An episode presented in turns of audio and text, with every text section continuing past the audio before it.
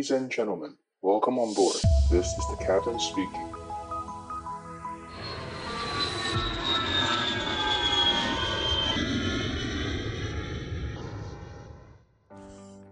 Hello，大家好，我是可乐教官。今天的录音时间是四月五号。那呃，开始之前，请大家先也一样多包涵一下，我现在人的录音是在呃郊外，嗯，所以如果你听到鸟叫声啊，或者是旁边有行人在讲话的话，呃，请多多包涵。那我现在人是在呃辽宁省的一个山区，然后我这次想要逃脱丹东大失败，因为大陆人太厉害了。他们他们的做法是这样，他们就是先把所有的高速公路跟省道的出口全部都是围起来嘛，然后就是都有零的，算是简易的站的。然后那个时候因为我懒得去查规定，我想说那我绕过它，所以我就在导航设定好这些点全部绕过。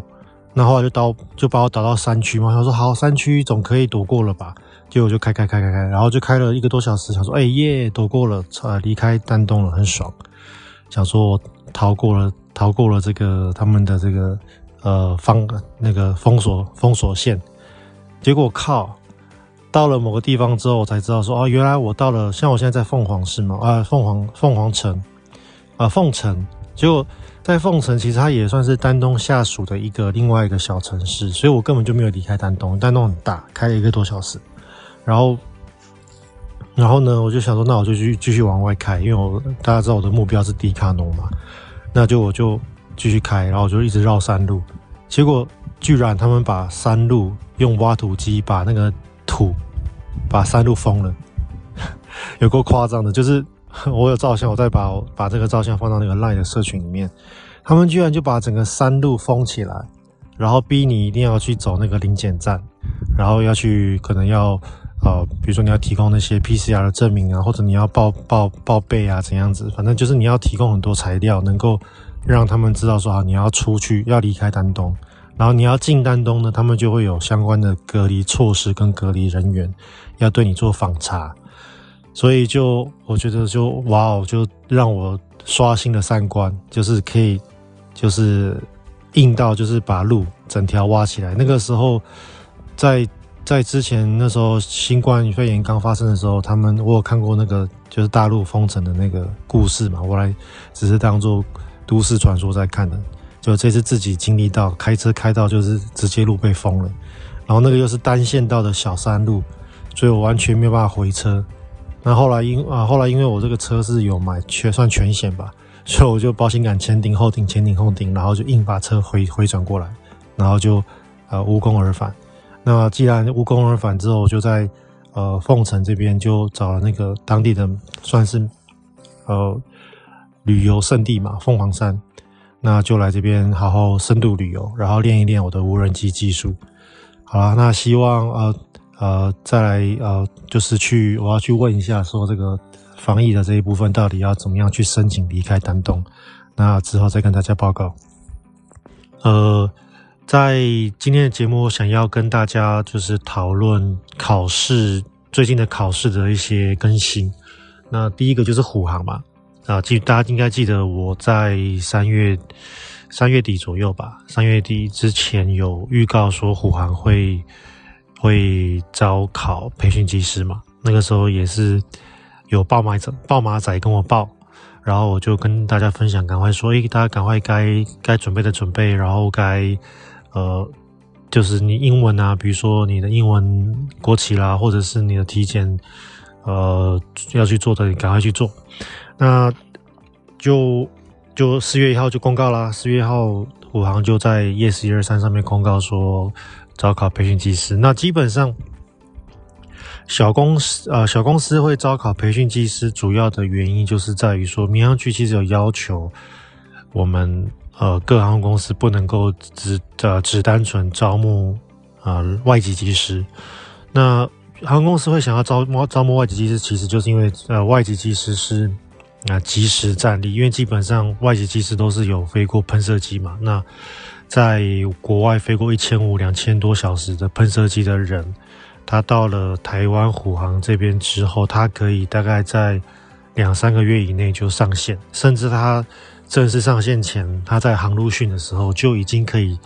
跟呃，就是教员教员飞行员飞。那教员飞行员在台湾的话，就是俗称的 IP 嘛，Instructor Pilot。他跟这个教员机长飞的时候呢，其实他们就已经可以在帮公司赚钱了。所以，呃，就是就是有经验的外籍机师，对于航空航空公司来说，是一个算是救火部队。那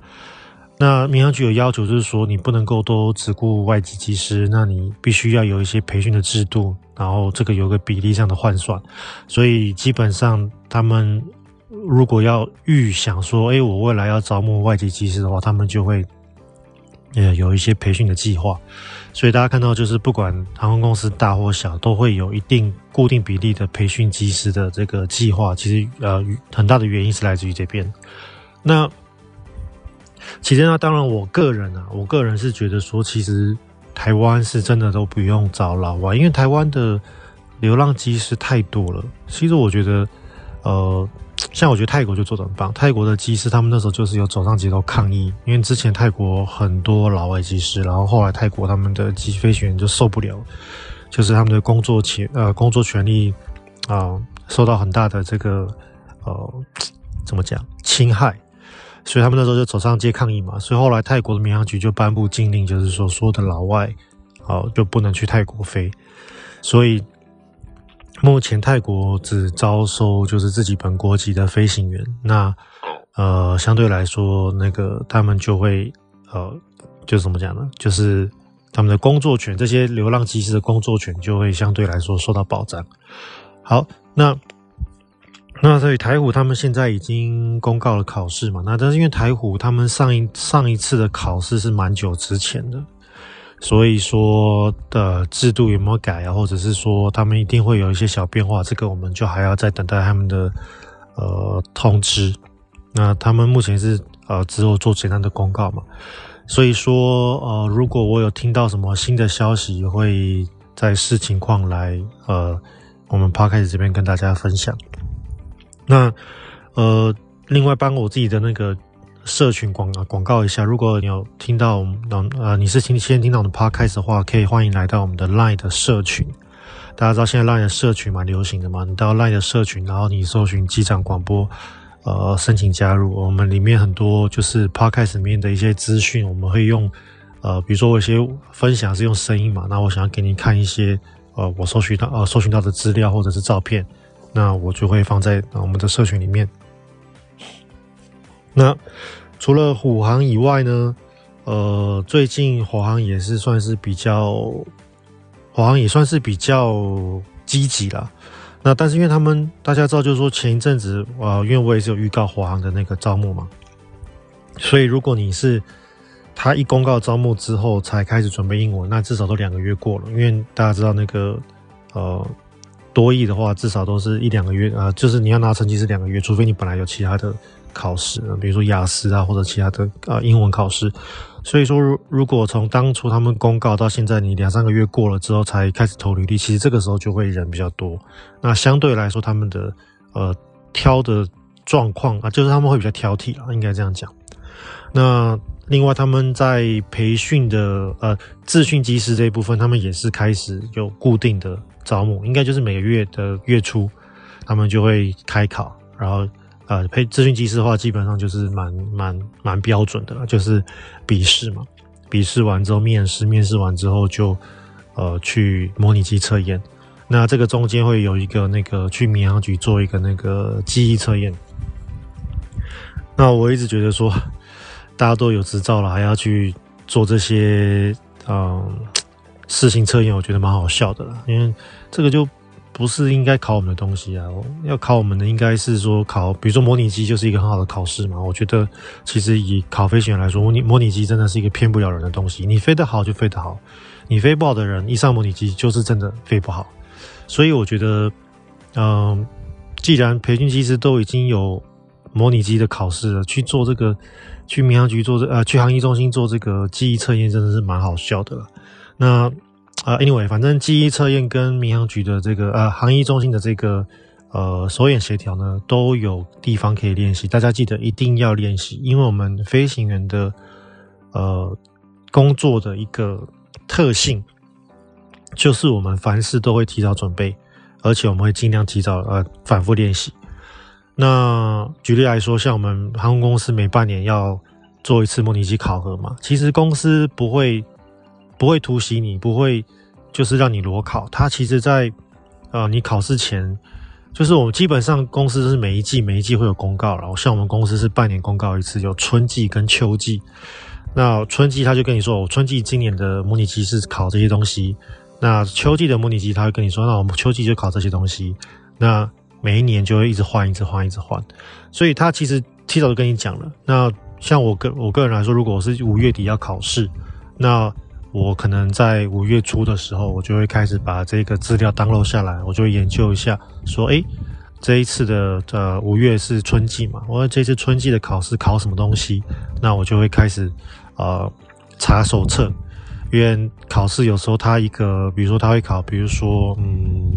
呃，比如说有增烟系统，或者是比如说啊、哪个东西故障，其他有时候背后的逻辑是很复杂的。其实公司有时候出一个东西坏掉，不是表面上看到那么简单，而是它可能后面有两三件另外的事情要做，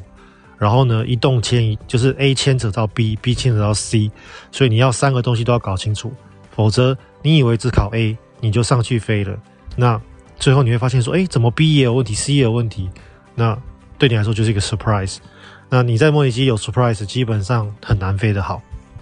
所以其实基本上我们飞行员做事就是，我们不会裸考，然后我们也不会都不准备。就是就算是你是天才型的飞行员，你的、你的、你的、你的特质、你的个性很适合当飞行员，那我们也不会说我都不准备就去。所以我觉得，如果有任何一个人跟你说啊，你都不要准备，我们是要找有有天有天才型的人，我们要找有特质的人。你准备了呢，你之后训练不出来，我是非常不认同这样讲的话。讲这样的话的人，他绝对不是飞行员。因为如果有飞行员跟你这样讲，那你就问他说：“那你请问你的那个模每半年的一次模拟机，你你都不准备吗？你都是直接？”人到了模拟机里面才翻开你的考试科目才开始做，才开始做嘛？不可能嘛！我们再怎么混的，再怎么混的机机长，我都看过，至少都是前两三天都要开始看。那如果是比较新进的驾驶员，都都是两三个礼拜前就要很认真准备。所以我觉得，这个如果连飞行员自己都不裸考的，那你去叫人家都裸考，然后说啊，我要考你的这个。我要考你的这个，呃，你是不是天才型的飞行员？我觉得这说不过去啊，因为这个这个就不符合我们的上班的逻辑嘛。所以我觉得大家好好想一想，如果有人跟你说你都不要准备，那这个人他的他的他的背后的这个思考的思想的逻辑到底是什么？那我是知道有啊某公司的承办人员都很喜欢叫人家不要准备，好，就是都不要准备就来裸考，那。那我觉得对他来说，我我会推想说，对他来说可能就是因为我们准备了笔试，我们准备了呃手眼协调测验，诶，我的通过率变高了，那他的工作量是不是变大？因为我本来可能发一份笔试考卷，我一百个人来，我可以杀掉八十个、七十个，可是我今天呃大家有准备之后呢，一百个人来，我可能有八十个人过。所以我就多了五十个人要去帮他准备下一关考试，所以我觉得对他来说，他他的工作不好做，所以他才会说，那你们都不要准备。我觉得他的出发点可能是这样子。那那另外有常人问我说，那呃，请问教官，呃，是该不该去补习？我常看到有群主讨论这个问题嘛。那我觉得其实我们是这样想，就是说，呃，大家去大家考高中考大学有没有去补习？呃，比如说你去考多益，有没有补习？那假设你有，那为什么考机师你你你能够有人帮你？那你为什么不去做？就是你连考多艺、考大学这么简单的事情，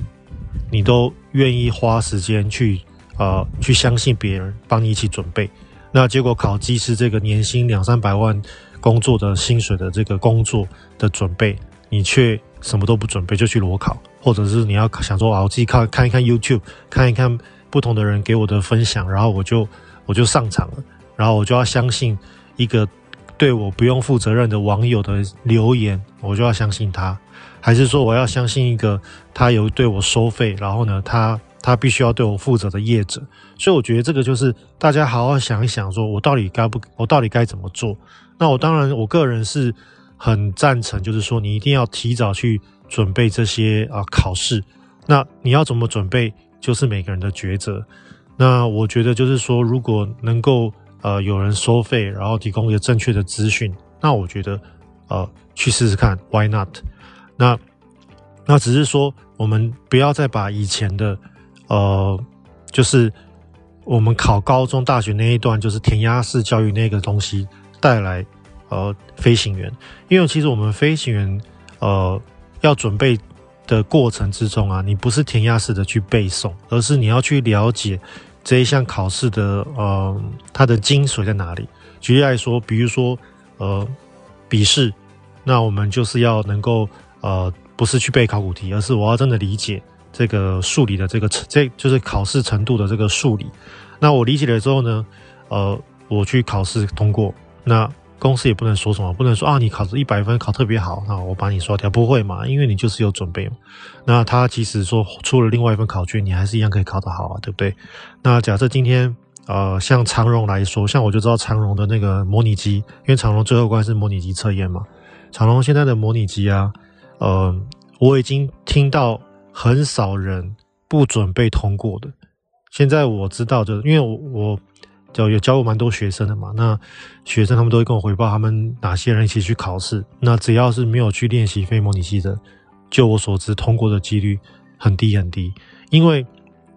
以我以我以我常教学生来说，我带学生飞，那今天学生他有。呃，过去的准备经验，然后他就是飞得比较好。我不可能特别说啊，因为你有准备，你飞得比较好，那我不要，我要挑一个裸考飞得不好的，不可能嘛。所以我一定是就我的眼睛所及，然后我去考一些 multitasking，加上他的飞行的这个操控。那我觉得，诶，他有达到我的呃我的预想的标准，那我就会让他通过。所以现在长龙的飞行员一定也是按照我的思路，因为大家都是飞行员，大家思路是不会差太多了，所以。我不可能去特别挑一个说啊，你没有准备，然后你飞的有点烂。那另外一个有准备，那不行，我不喜欢这种飞行，啊，不喜欢这种学生，不会嘛？所以其实，呃，长荣来说，现在不准备的考上的人是越来越少。那另外像呃学科来说，呃，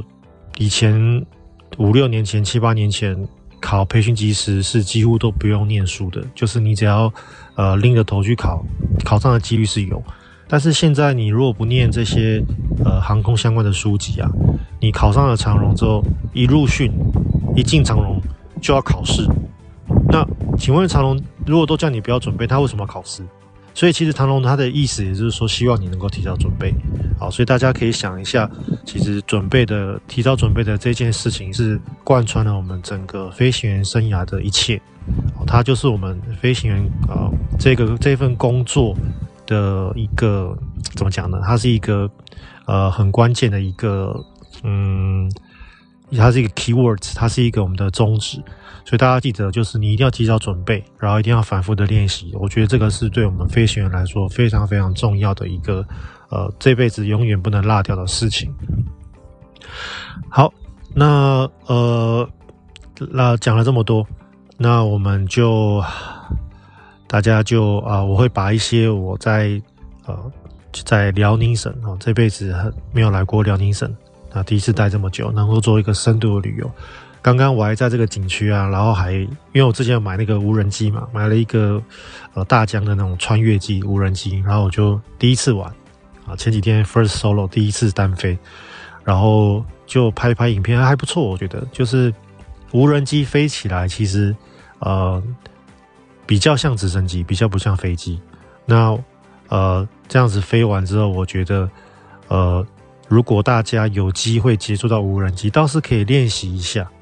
那就是它就是一个真正的飞行的东西器具啊，只是呃，当然拿它来练习是有点贵了，因为无人机蛮容易摔掉的嘛。因为大家都常说，你没有爆过机的人，就是没有真正飞过无人机嘛。所以无人机飞起来是蛮贵的。像那天我飞到山的后面，刚好讯号被遮住，然后突然间我的眼前就，因为我是戴那个头罩的那种，就是呃无人机的视讯是在我的头前面，然后突然间它就诶讯号消失，他说啊靠不会吧，两万多块台币就这样飞了，那还好后来它有自动返航，所以就呃吓我一大跳，所以呃我觉得如果有机会就是去飞一飞，跟朋友借一借无人机来玩一玩的话，呃它倒是一种对于手眼协调也蛮有帮助的。那那当然就是我是觉得。以我个人来说啦，我觉得就是，呃，我从会飞行以前，我就飞了很多模拟机。就是我从学生的时候，还没当飞行员之前，我就常飞模拟机。我真正比较少飞模拟机，就是就是在学呃飞行之后，就是呃我飞了小飞机之后，我就不飞小飞机模拟机。然后我飞了大飞机之后，我就不飞大飞机模拟机，因为我觉得我觉得对我来说，那就已经变成是一个工作，我就。呃，去飞模拟机就是好像上班一样，除非我要准备考试，我才会去飞模拟机。那啊、我觉得如果你是想要考培训机师的人，可以尽量呃找机会飞飞看模拟机，而且要把它当做是一门啊、不要把它当玩啊游戏，因为其实模拟飞行就是有两个模拟飞行游戏嘛，一个是微微微软模拟飞行，一个是 X-Plane。这两个游戏其实我都从来不觉得他们是游戏，他们就真的是一个模拟器，他们就是真的是一个帮助你了解飞行是什么的模拟器。那他们这个呃软体里面都有飞行教学。那我当初也是利用微软模拟飞行学到了很多呃基础的飞行知识。所以我觉得如果可以呃，我听众如果有就是想要考机师的，可以。呃，真的就把电脑安装这些软体。那这个软体的话，在那个呃 Steam 里面啊、都有，都可以下载到，都可以买到。那我个人是飞比较多微软模拟飞行的，但是 X Plan 我也用过几次，我觉得基本上对于你们初学者来说都足够啊，基本上都足够。那它对于基础的飞行的你的啊理解会很有帮助。那要提醒的就是说，模拟飞行它不是。飞机，所以它有两件事情，我觉得在真实世界它是展现不出来的。第一个就是手感，因为你的摇杆啊，你买再怎么高级摇杆，几千块摇杆，它还是比不上我们飞机的那个 feedback。所以，呃，我会建议就是有玩模拟飞行玩了一阵子之后啊，我会建议你可以去呃尝试找找看，呃，就是真正的。教练机飞飞看，因为台湾现在很多飞行的机会嘛，像安捷航空也有提供啊，然后像呃花莲也有提供。那呃如果有兴趣，可以直接问我哈，去那个 LINE 的社群里面直接问我，我可以跟你讲哪边飞啊，体验会比较好。然后呃，所以说。去飞了，你先飞一阵子模拟飞行之后，你去飞真飞机，你就会知道我在讲的这个 feedback 是什么意思，就是那个手感啊。尤其像飞机啊，我们飞机比如说平飞可以飞到呃小飞机可以飞到一百海里嘛，那你也可以飞到六十海里，哦，就是我们所谓的 slow cruise。那飞到一百海里跟飞到六十海里，其实你的那个手上那一根摇杆啊，那根杆子操纵杆，它的它的它的回馈，它的力道是不一样的，哦，强度是不同的，然后飞机的反应也不一样，所以。这个就是真飞机可以给你的，这个是你的啊模拟机没办法给你的，所以大家要知道这个不同。那另外一个我觉得做不太好的就是 trim 啊，就是配平片。这个 trim 啊，在呃模拟机跟真飞机也是差异蛮大的。那也是一样，在真飞机上可以试试看。所以说呃，你如果飞了真飞机，你知道哦，原来真飞机是这样子，那你再回头去飞模拟机，你就知道模拟机的呃跟真飞机的差异。那呃。我会建议，就是说，如果你就是真的想要朝培训机师这一块去前进的话，最好最好就是可以有这个习惯，每天要飞模拟机啊，每天飞半个小时、一个小时，不用多。然后飞模拟机飞个几十个小时之后，去飞一次到两次的真飞机。然后你再回头飞模拟机，你就会会很有感觉，你就知道差异性。然后这个时候你就会知道说，好，这个是模拟机可以让我的，把帮助我的，这个是呃模拟机无法帮助我的。那你就会呃去了解你要怎么样去加强你自己的那个呃能力，飞行能力。那我觉得模拟机能够最能够帮助我们的就是呃第一个让你了解呃对于飞行的基本操控的那些原理啊、比如说摇呃那个杆子往后拉，飞机是往上抬升头。然后杆子往前推，飞机是往下呃往下俯冲。那如果我要我要呃我要比如说我要做一个偏五百尺五百尺下降率的这个 descending 这个呃呃下降，那我可能是要稍微呃我可能是要呃收一点油门，然后呢我的操纵杆可能是